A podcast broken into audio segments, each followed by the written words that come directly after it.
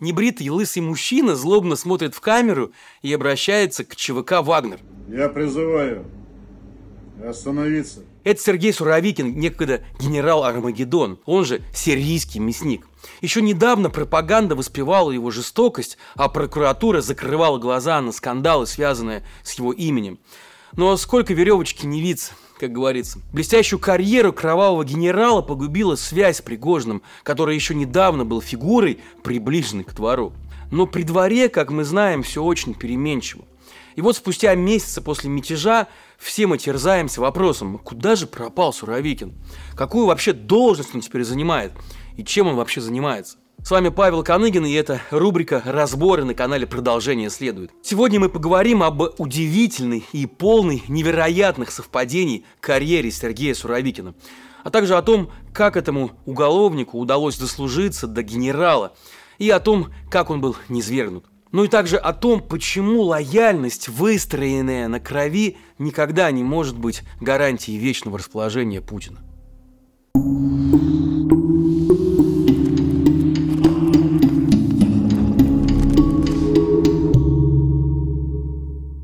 Сергей Суровикин родился в 1966 году в Новосибирске. В 1987 году он закончил Омское общевойсковое командное училище и, очевидно, уже тогда решил связать свое будущее с военным делом. Первая командировка в Афганистан продлилась недолго, и Суровикин не успел там блеснуть талантами.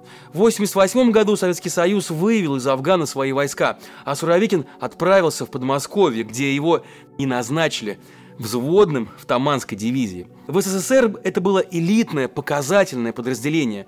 Служба в этой дивизии предвещала большие перспективы. Но тут неожиданно для всех случился август 91 года. И опять спутал начинающему военному все карты.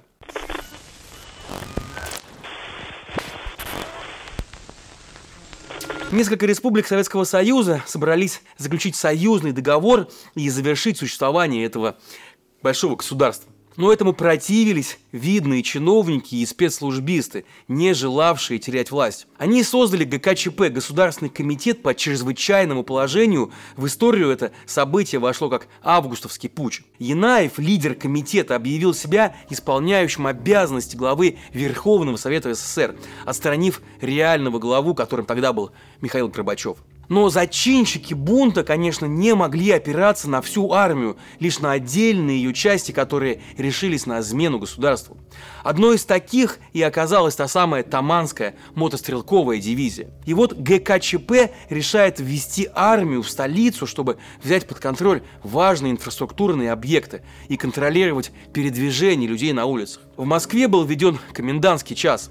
И вот 25-летний комбат Суровекин в ночь с 20 на 21 августа получает приказ выставить посты на Садовом кольце. В Чайковском тоннеле, теперь он называется Новоарбатским, на подходе к Садовому кольцу передвижение военной колонны было заблокировано протестующими. Они загородили проезд троллейбусами, а также забрасывали военных камнями, пытались поджечь БМП. Несмотря на сопротивление, военные не собирались отступать, и началась стычка. В ней погибло три человека. Дмитрий Компарь упал с БМП. Илья Кричевский умер из-за предупредительного выстрела и отрикошетившей пули. Обстоятельства смерти Владимира Усова так и не раскрыты до сих пор. Неизвестно, кто выстрелил ему в голову. Ну, как мы знаем, ГКЧП проиграл. Государственная власть во главе с Горбачевым устояла, хоть сам он и потерял власть, а победителем вышел Ельцин. Самого же Суровикина арестовали. Началось следствие по обвинению в гибели гражданских лиц, но его даже не посадили. Дело было прекращено за отсутствием признаков уголовно наказуемого деяния. Более того, его еще и повысили в звании. Ну и вот поговаривали, что это произошло по личному приказу Ельцина. Получалось, что Суровикин просто исполнял приказ, а виноваты были те, кто его отдавал. Первый российский президент Ельцин решил, что Суровикин, конечно, виноват, но как бы и не очень сильно. После освобождения Суровикин поступил таки в военную академию имени Фрунзе в Москве. И надо же такому случиться, он опять попал в скандал. Да-да, на него завели снова дело за нелегальное ношение оружия и пособничество в его сбытии, и даже признали виновным, но дали только один год, да и то условно. И вместо увольнения перевод в Таджикистан – Приехав командиром батальона, Суровикин дослужился до командира полка, а после и вовсе стал начальником штаба дивизии. В 2002 году он закончил военную академию Генштаба. Его карьера явно шла в гору.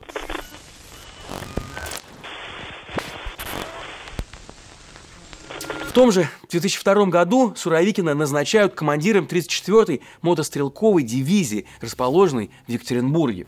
И что ты будешь делать? На новом месте службы он вновь попадает в крупные скандалы. В 2004 году двух срочников, служивших в части Суровикина, признали виновными в убийстве. Следствие выяснило, что Убийство сослуживца произошло, по сути, с одобрения офицеров. Срочник уехал домой и не вернулся. Тогда офицеры приказали его найти и вернуть в часть, где сослуживцы его зверски избивали и пытали током, пока он не умер. Суровикин, руководивший дивизией наказания, не понес. Вся вина легла на двух срочников и капитана. В том же четвертом году в военную прокуратуру обратился подполковник Цибизов. По его словам, Суровикин лично в своем кабинете избил его за то, что тот на выборах голосовал не за того кандидата на до выборах в Госдуму. Нужно было поддержать директора завода Николая Тимофеева, обещавшего военным помощь, а Цибизов отдал свой голос другому. Но свидетелей драки не нашлось, и дело замяли. Это было март 2004 года. А уже в апреле того же года все в том же злополучном кабинете Суровикина покончил с собой его зам по вооружению, полковник Штакал. Официальное следствие решило, что Штакал не выдержал критики начальства во время проверки, а потому и застрелился в кабинете Суровикина почему-то. И вот прямо на глазах, кстати, его самого. Но и это дело замяли, Суровикин опять вышел сухим из воды. Вместо наказания или увольнения перевод в Чечню, где Россия продолжала вести так называемую контртеррористическую операцию. В Чечне Суровикин командовал 42-й мотострелковой дивизией и всего за год службы в Чечне вляпался сразу в два скандала. Первый был связан с гибелью девятерых его бойцов из-за взрыва на птицефабрике. Еще тогда, в пятом году, ходили разные версии событий. То ли разведка проспала приближение врага, то ли российские военные сами случайно что-то там подорвали. Но признать свою ошибку начальство не могло. Тогда Суровикин выступил публично и заявил, что за каждого умершего бойца он уничтожит трех боевиков. Кстати, неизвестно, сдержал ли он свое слово. Ну а дальше была зачистка Ханкалы. Спецназовцы батальона «Восток», который формально был частью дивизии Суровикина, вошли в станицу, убили как минимум одного мирного жителя, а 11 человек просто похитили. Они до сих пор числятся без вести пропавшими. Один из спецназовцев даже понес наказание за эту операцию, но Суровикин нет.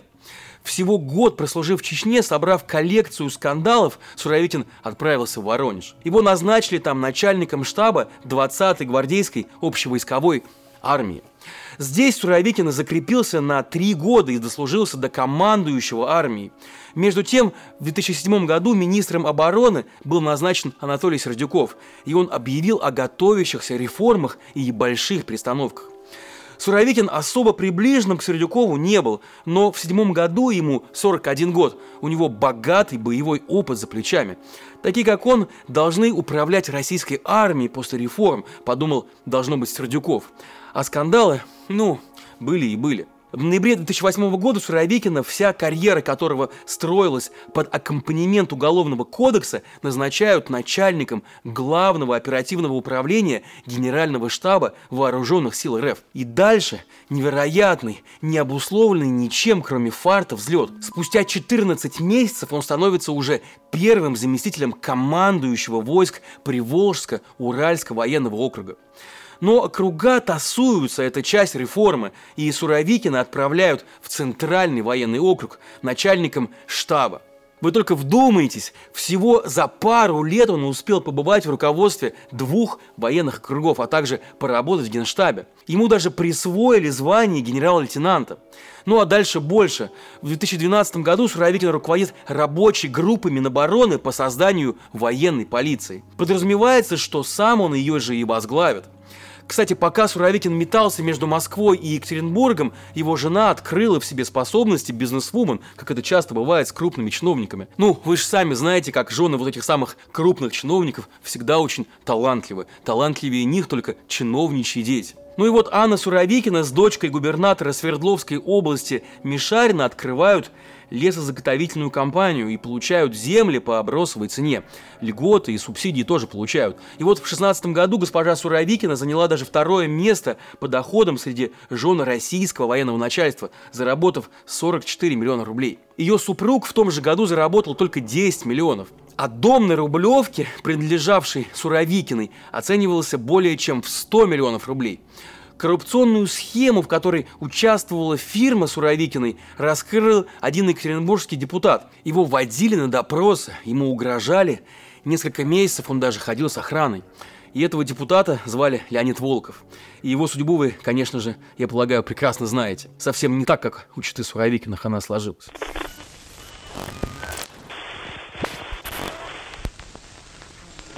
Какой-то параллельной реальности Суровикин стал бы главой военной полиции, и, вероятно, мы бы о нем никогда больше бы и не услышали. Однако Сердюкова поймали на коррупции, и все его реформы и кадровые назначения оказались под угрозой. В ноябре 2012 года новым министром обороны становится Сергей Шойгу, а Суровикина, как одного из самых активных сердюковских военных чиновников, ссылают в Приморский край, заместителем командира Восточного военного округа. Но он не унывает, и за год из заместителя командира ВВО дорастает до командира. Наверное, на этой позиции он мог бы проторчать вечность, но вот наступает 14 год, и Снова восходит счастливая звезда Суровикина. Неожиданно он объявляется в Ростове, где помогает перебрасывать военные соединения на восток Украины, где начинается вот та самая крымская кампания. Родина ценит лояльных, готовых ввязываться в сомнительные авантюры. И в 17 году Суровикина привлекают уже к сирийской кампании. С марта по декабрь он руководит объединенной группировкой войск. В октябре его назначают главой воздушно-космических сил, и он становится первым сухопутным генералом на этой должности. С января по апрель 19 года Суровикин вновь руководит войсками в Сирии. Но чем, собственно, он там занимается в этой Сирии?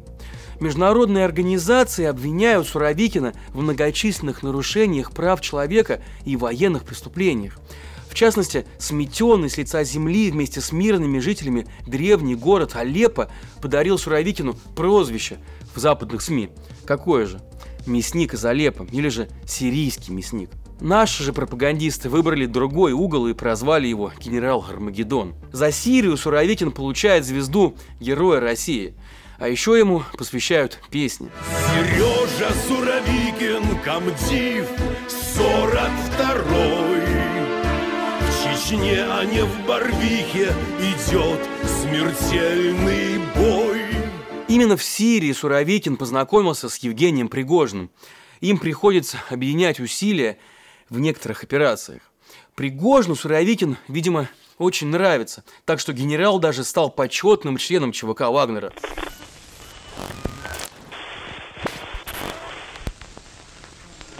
В 2022 году Суровикину исполнилось 56 лет. У него за плечами Сирия, Чечня, опыт управления военными округами. Скандалы из прошлого окончательно забываются. На доходы жены никто и не смотрит.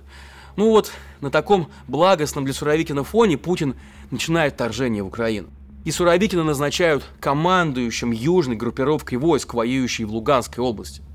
А скоро становится и вовсе ясно, что война идет не по плану. И в сентябре Путин решается на мобилизацию. Крайне рискованный, сомнительный шаг, но нужно же что-то этому самому Путину делать. Менять Шойгу или того же Герасимова он не очень хочет. Элиты могут неправильно сочетать эти сигналы. Так что Шойгу остается министром обороны, а Герасимов остается главой генштаба. Ну а пропагандисты продолжают объяснять пробуксовку на фронте тем, что мы еще даже и не начинали. Ну вот таким образом в октябре Суровикина и назначают командиром объединенной группировки войск.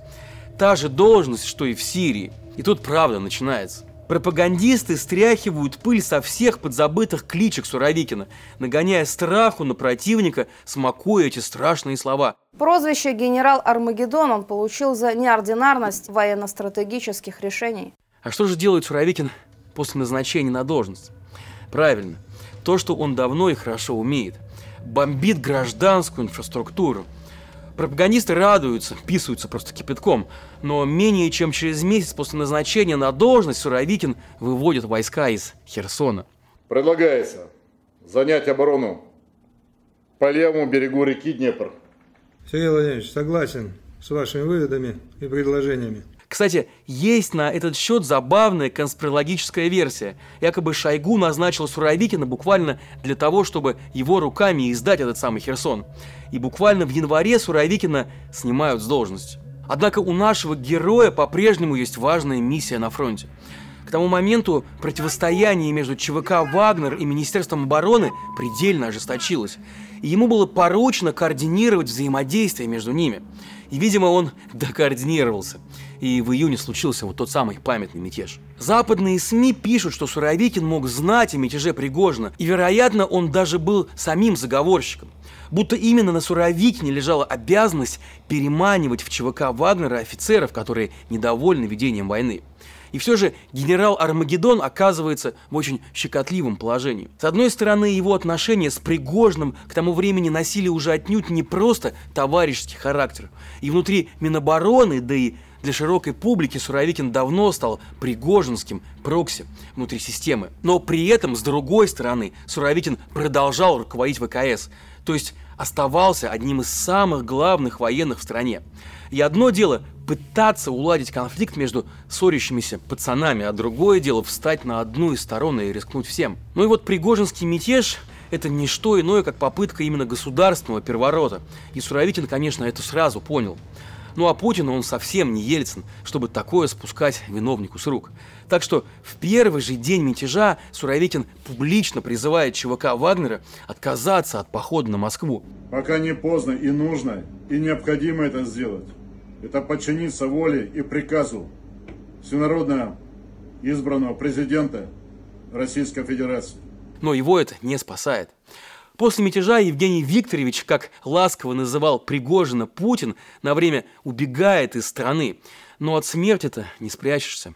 Также исчезает и Суровикин. Неизвестно, был ли он заговорщиком, но его исчезновение красноречиво дает нам понять, что Кремль перестал доверять сирийскому мяснику.